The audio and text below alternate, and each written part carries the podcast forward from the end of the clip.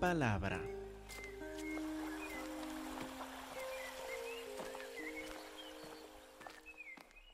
Que Dios les bendiga, hermanos. Hermanos, antes de ver Primera de Juan, capítulo 4, me gustaría que primero repasemos un pasaje de la palabra, Primera Corintios 13. Queremos mirar solo para refrescar la memoria, versículos 1 a 8. Dice en versículo 1, si yo hablara lenguas humanas y angélicas y no tengo amor, vengo a ser como, como metal que resuena o símbolo que retiñe. Eh, sería nada más, aunque hablara bellísimo, sería como una irritación mis palabras y mi voz si lo hago sin amor. Sin amor no importa nuestra retórica, no importa cuán impresionantes nos comunicamos. Sin amor no significa nada. Versículo 2. Si tuviera profecía y entendiera, miren esto, todos los misterios y toda ciencia. Si tuviera toda la fe, imagine, toda la fe tuviera uno, si tuviera toda la fe de tal manera que trasladara los montes, que pudiera decir a los montes, muévanse, échense en el Golfo de México y me obedecerían, y no tengo amor, nada soy. Llega a cero, a nada, aún teniendo toda la fe, aún teniendo toda ciencia, aún conociendo todo misterio. Sin el amor no significa nada. Versículo 3. Si repartiera todos mis bienes para dar de comer a los pobres, todos mis bienes, si vendiera mi casa, mi carro, mi ropa, todos mis bienes para dar de comer a los pobres, esto es impresionante, ¿verdad? Si entregara mi cuerpo para ser quemado, si llegara a un lugar, vamos a decir, en el Medio Oriente, para morir como mártir de la fe, y no tengo amor, de nada me sirve. Vemos cuán importante es el amor. No importa qué más hace en la vida cristiana, no importa cuántos dones y talentos tienes si no tenemos amor. No somos nada. Versículo 4. El amor es sufrido. Pablo utiliza este verbo, es sufrido. El amor sufre, no en el sentido de sufrir una enfermedad, de sufrir el tráfico mientras maneja por Atlanta. Esto habla directamente de sufrir a otras personas, de sufrir a hermanos en Cristo, de sufrir a gente que le irrita, que le molesta. El amor es sufrido, el amor sufre a estas personas, pero no solo lo sufre. ¿Qué dice después? Es benigno, los bendice bendice a las mismas personas que le irritan, a las mismas personas que le fastidian, les bendice a ellos. No hay dos clases de cristianos en que decimos, pues ellos son mis amigos, a ellos amo y a estos otros nada más tolero. No, esto no es amor, esto no significa nada. Amamos a todos. El amor es sufrido, es benigno, el amor no tiene envidia. No dice por qué esta persona recibió los aplausos y yo no recibí nada. ¿Por qué esta persona recibió una, una, un regalo, una bendición y esta otra persona no?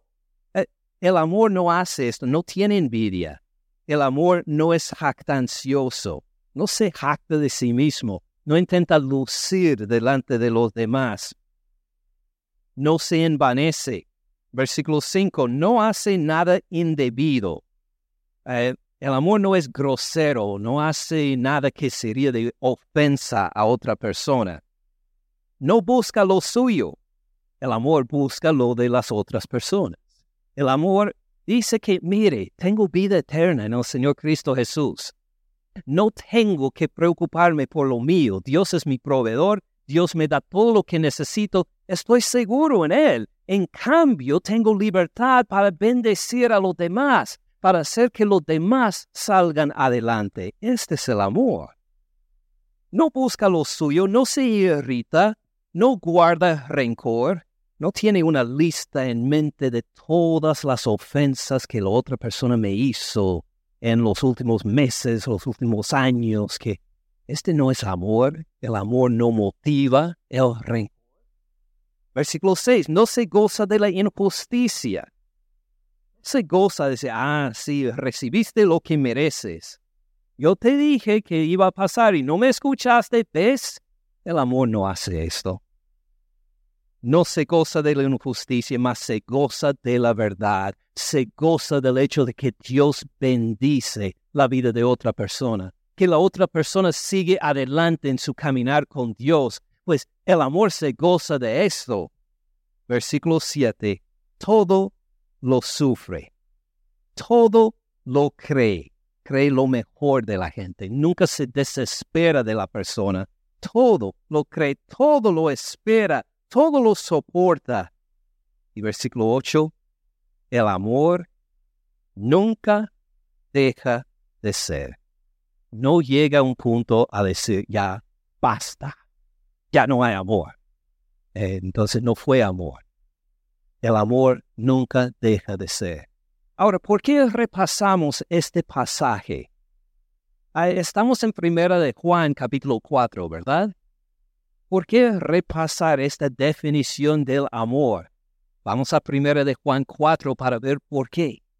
Hoy tenemos versículos 12 a 16, pero queremos leer desde versículo 7.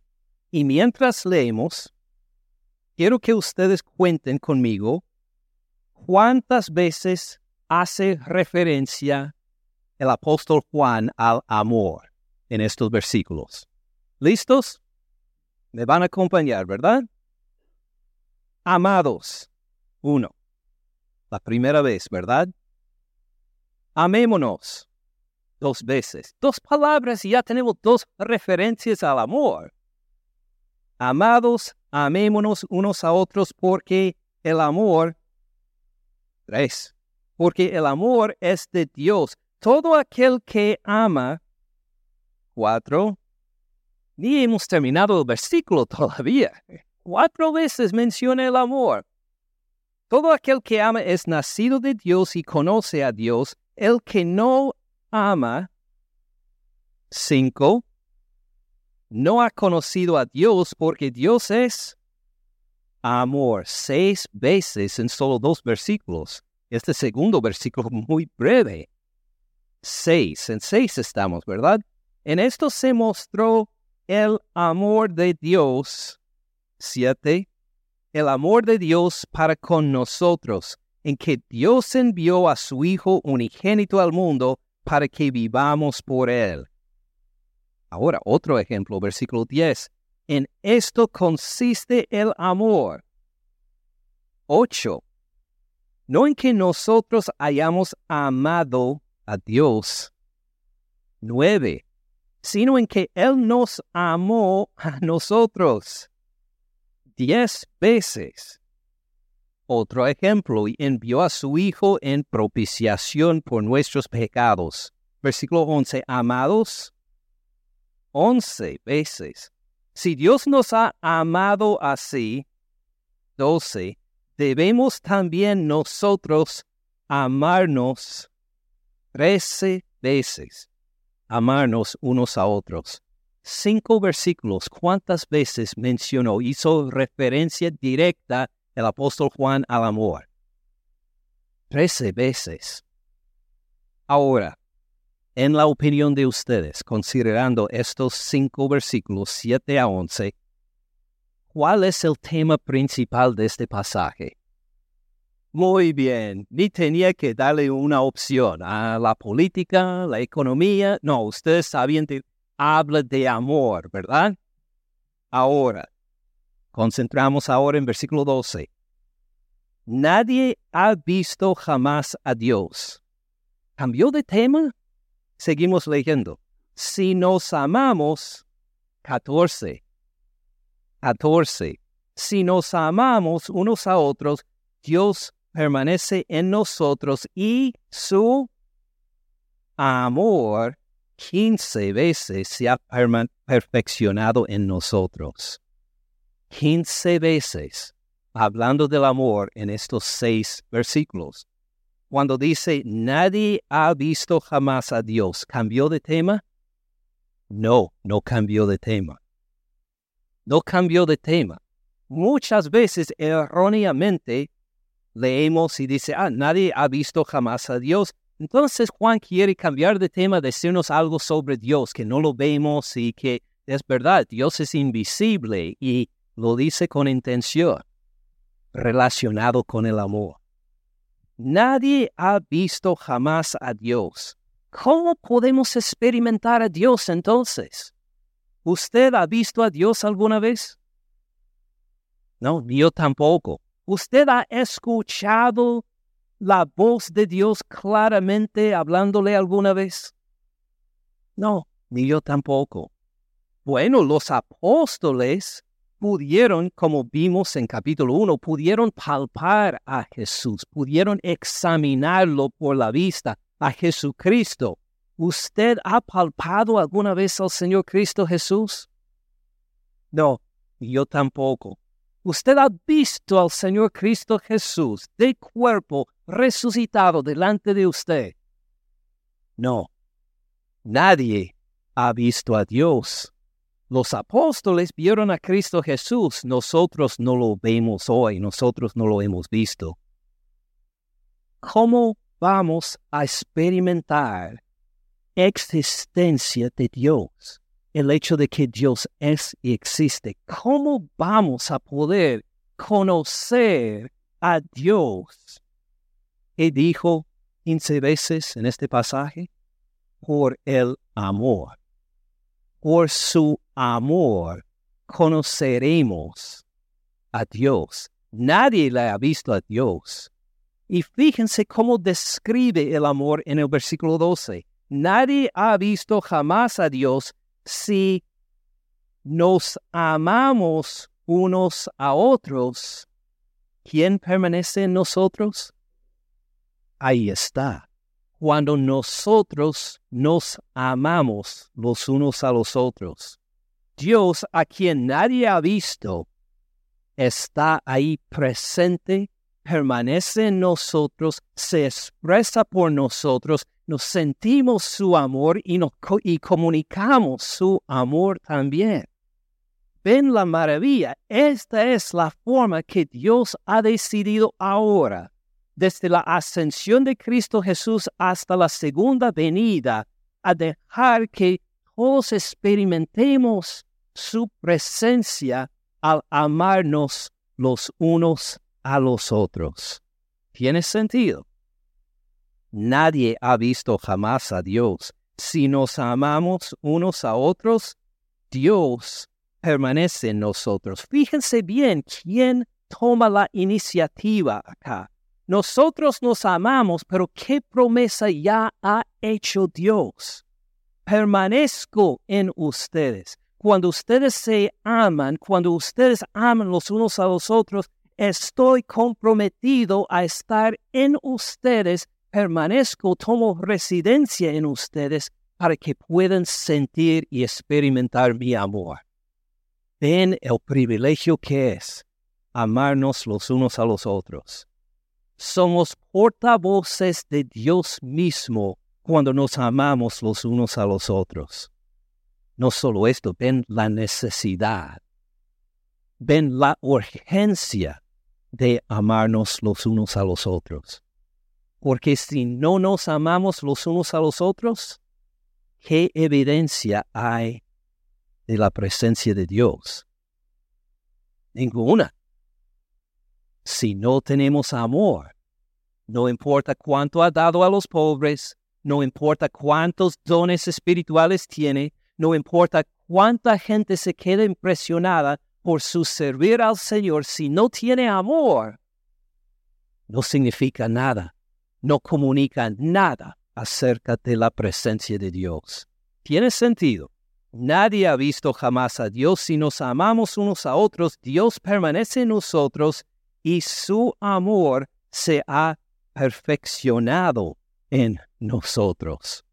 Cuando nos amamos los unos a los otros, no solo dejamos un poquito del amor de Dios en la otra persona, sino que hemos perfeccionado, Dios ha perfeccionado su amor en nosotros.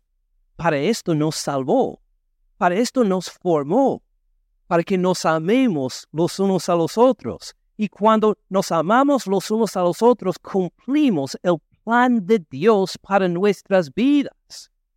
Al amarnos entre nosotros, no simplemente es cumplir una obligación, estamos cumpliendo el propósito por el cual Dios nos dio vida, nos formó y nos salvó.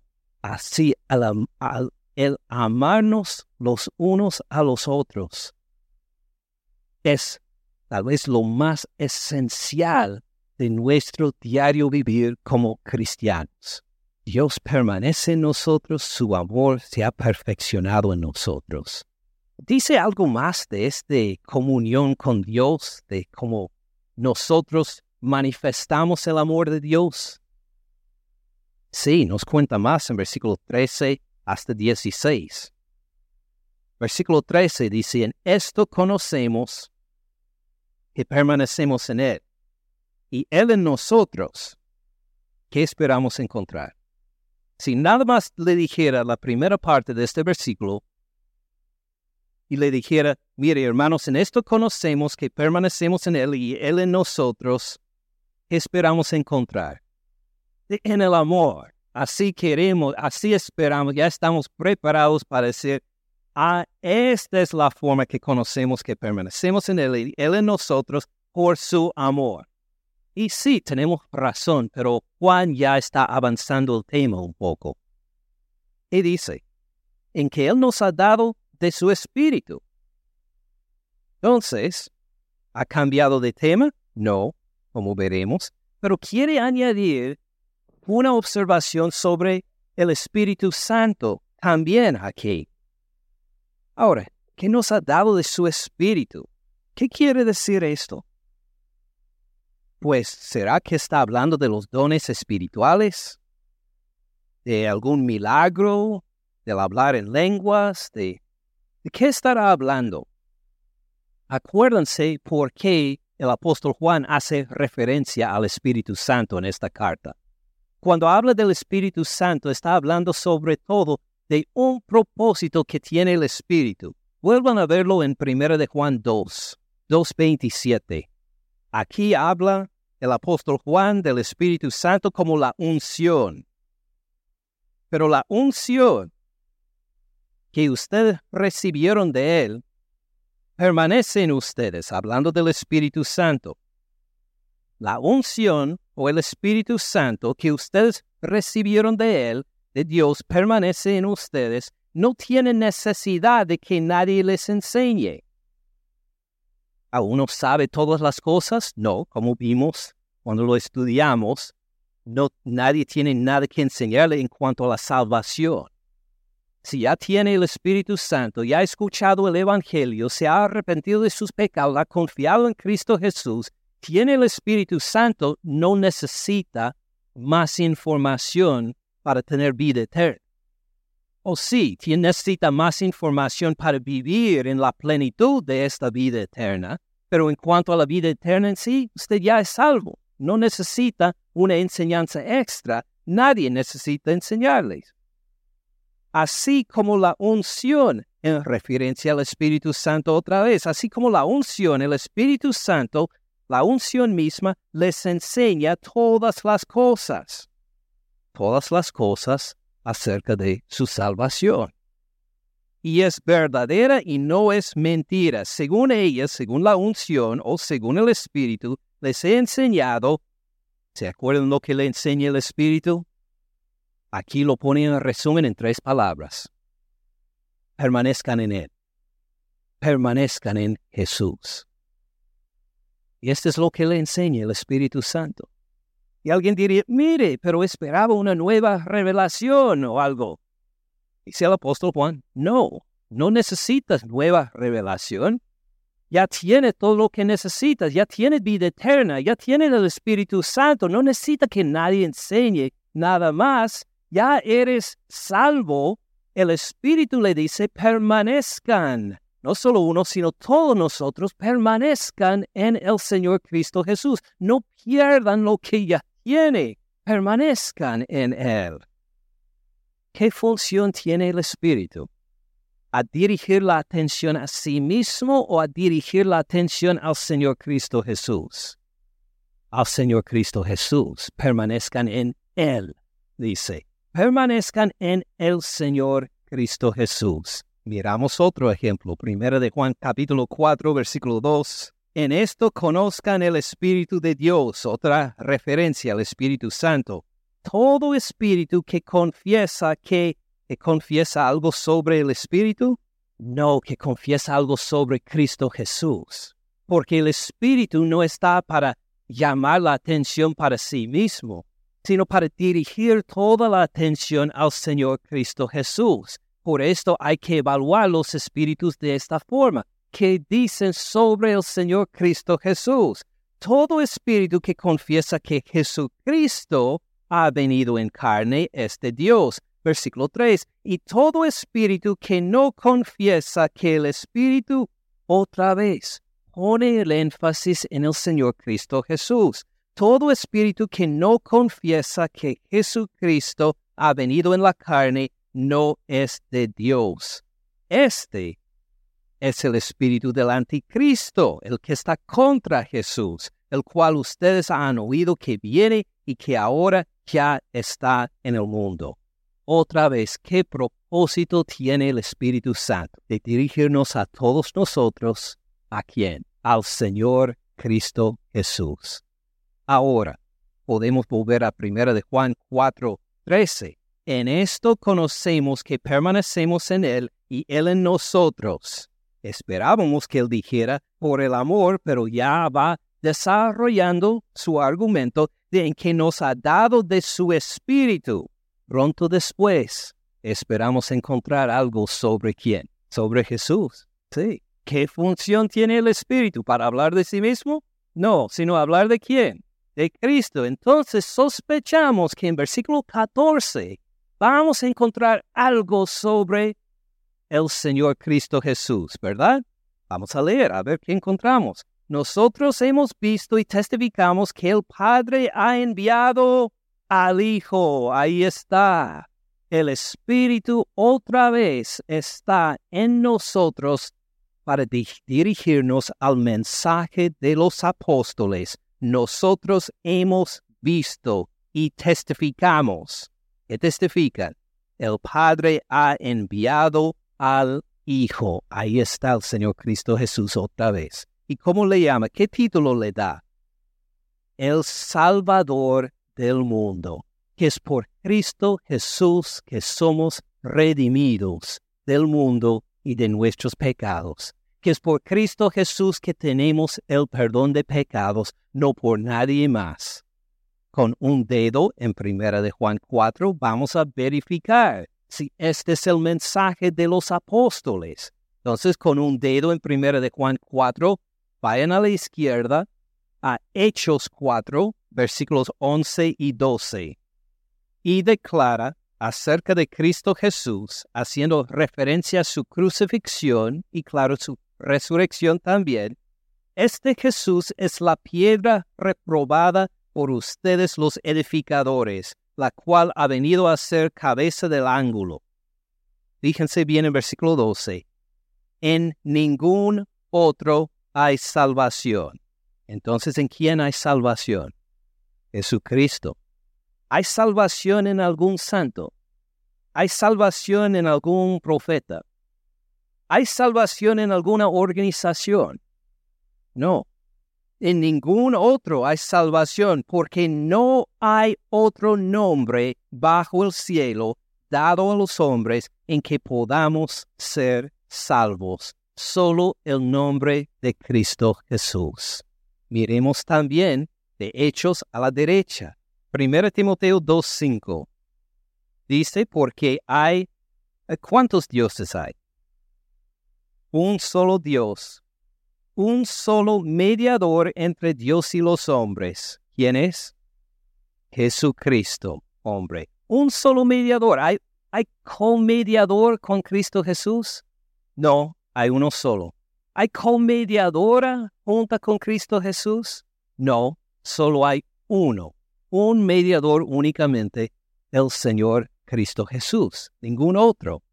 Entonces, si esto hemos entendido, el mensaje de los apóstoles como Pedro, Pablo, Juan, vamos a primera de Juan 4, versículo 14, nosotros hemos visto y testificamos, si hablando Juan, de entre los apóstoles, nosotros hemos visto y testificamos que el Padre ha enviado al Hijo, el Salvador del mundo. Él es el Salvador, no hay ningún otro. Es por Él que nuestros pecados son perdonados. Es únicamente por Él que tenemos el Espíritu Santo. Es únicamente por Él que tenemos vida eterna. Es únicamente Él que transforma nuestras vidas para que nos amemos los unos a los otros, ¿verdad? Solo en Él hay la capacidad para este amor. Versículo 15. Todo aquel que confiese que Jesús es el Hijo de Dios, Dios permanece en Él y Él en Dios. ¿Cómo tenemos esta comunión con Dios? Únicamente los que confesamos que Jesús es el Hijo de Dios. Vamos a declarar, a confesar de acuerdo con Dios que Jesús es el Hijo de Dios. Noten algo bien en cuanto a la confesión. Es un verbo que habla de la palabra, de lo que comunicamos. Pero se acuerdan de algo en esta misma carta, capítulo 3, versículo 16. 3.16 esta misma carta, primera de Juan.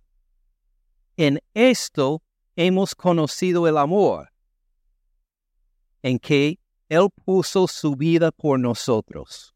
¿De qué está hablando? Pues de su muerte en la cruz por nosotros. Él puso su vida por nosotros, murió por nosotros en la cruz. En esto hemos conocido el amor en que Él puso su vida por nosotros. También nosotros debemos poner nuestras vidas por los hermanos. Y cuando habla aquí de nuestras vidas, aquí en el griego es bien claro, no solo está hablando de que uno moriría por el hermano, está hablando de sus bienes, de sus bienes económicos.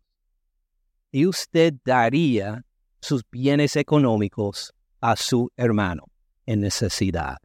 A esto refiere. Ahora, algunos tal vez se van a ofender, pero esto es demasiado personal. No habla de mis bienes.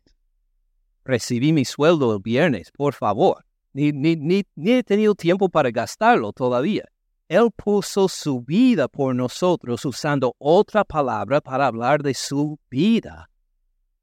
La vida que tenemos, que respiramos, tenemos salud y Él murió por nosotros también nosotros debemos poner nuestras vidas, sí, la vida, pero hasta lo económico, por los hermanos, por los hermanos que están en necesidad.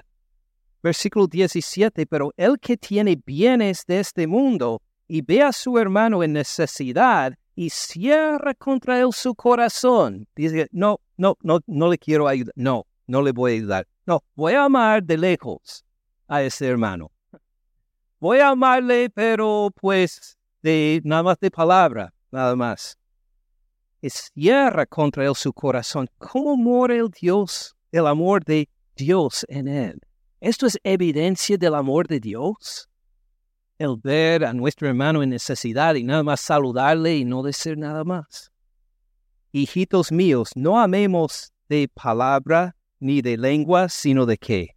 De hecho y en verdad vamos a amar no solo de palabras, sino en los hechos también a nuestros hermanos en Cristo Jesús. Entonces, vamos recogiendo todo esto, no se preocupe. Capítulo 4, versículo 12. Nadie ha visto jamás a Dios. Juan solo está hablando de la esencia de Dios, no. Está diciendo que así vamos a conocer a Dios por su amor.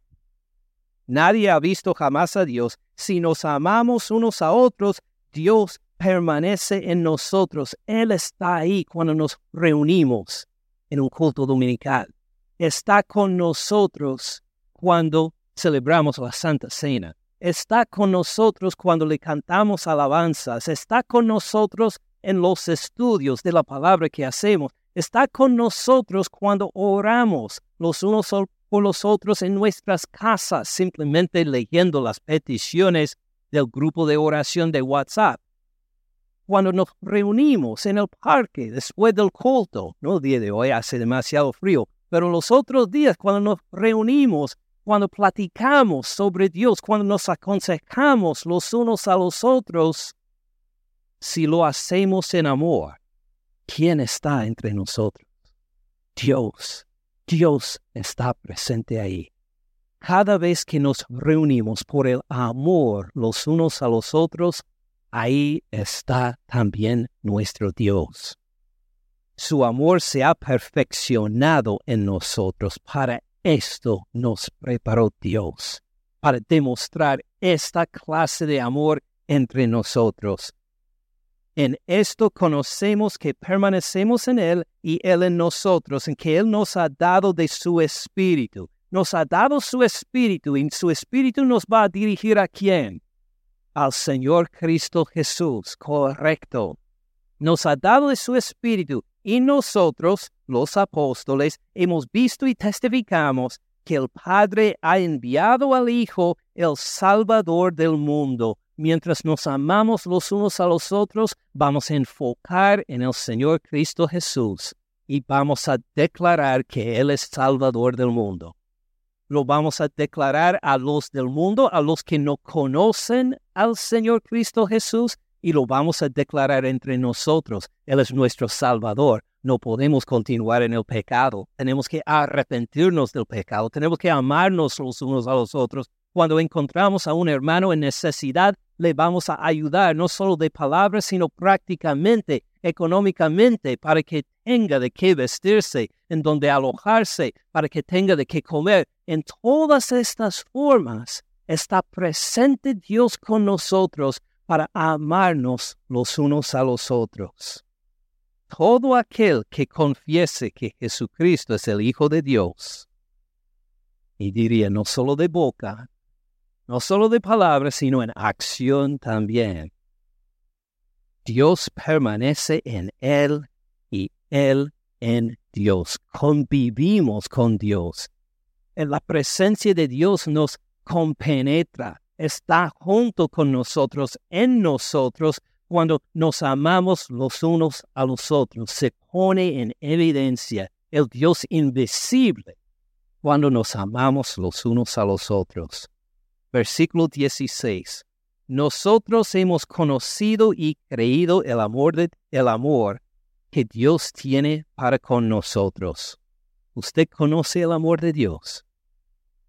¿Usted ha conocido el amor de Dios.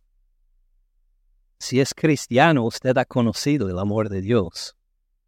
El amor de Dios que envió a su Hijo a morir en la cruz por sus pecados, para que usted se quedara libre, libre para amar a los demás. Usted ha creído el amor que Dios, que Dios tiene para con nosotros. Amén. Dios es amor. Él es amor. Lógico es, si Dios es amor y nos ha amado así, vamos entonces a amarnos los unos a los otros. El que permanece en amor, permanece en Dios y Dios en él.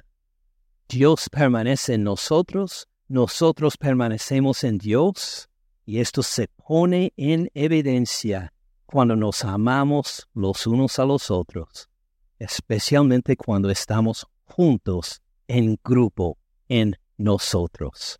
¿Tiene sentido? Piensen en todas las oportunidades que tenemos en estas semanas. Algunos de nosotros vamos a disfrutar un descanso del trabajo. Otros ya están disfrutando este descanso, ya terminaron sus exámenes finales universitarios, están respirando profundo otra vez. Otros van a tomar sus exámenes uh, mañana o durante esta semana. Otros están, tal vez no tienen que pasar por exámenes finales, pero de pronto van a tener descanso también. Vamos a poder mirar a nuestro alrededor. Los cultos dominicales, el jueves 23 en la cena, viernes 23, esperaba venir dos días, supongo. en cada conversación, en cada llamada, en cada visita, en cada reunión, que el amor de nuestro Dios se manifieste. Por el amor entre nosotros, reconociendo que somos empoderados por para amar. Tenemos su Espíritu Santo para darnos poder para amarnos los unos a los otros. Y esta es la forma en que Dios ha perfeccionado su amor. Aunque no lo vemos, aunque no lo sentimos, aunque no lo podemos palpar, es por este medio que demostramos que nuestro Dios es vivo y Él nos ha transformado por el Evangelio. Somos perdonados y empoderados para amar. Tiene sentido. Oremos y luego actuemos. Padre Celestial, gracias por tu amor en Cristo Jesús. Como tu palabra dice también en este versículo, tú nos amaste primero. No es que nosotros te amamos para ganar algo de ti, tú nos amaste primero y mandaste a tu Hijo Jesús a morir en la cruz por nuestros pecados. Gracias por resucitarlo de los muertos y junto con él todos nosotros también, con nuestros pecados perdonados, para que andemos en nueva vida. Gracias Padre Celestial porque lo recibiste a tu diestra donde reina ahora nuestro Señor y Salvador Cristo Jesús, para que al volver a esta tierra nos resucite a todos los muertos y, que transforme que transforme todos nosotros para vivir con Él eternamente. Gracias por propiciar tu ira justa por nuestros pecados en la muerte de Él. Gracias por darnos nueva vida en su resurrección. Gracias por nuestra salvación. Gracias por todo lo que nos espera en el futuro.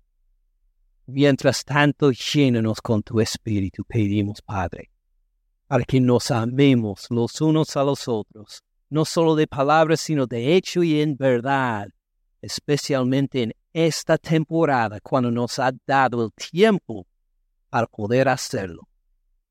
Iremos, Padre Celestial, dedicar estos días especiales a amarnos los unos a los otros, porque tú estás presente entre nosotros, amándonos también.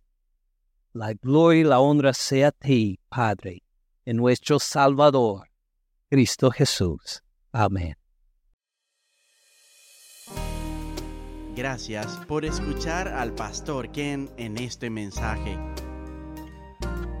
Para más recursos, visite caminandoensupalabra.org.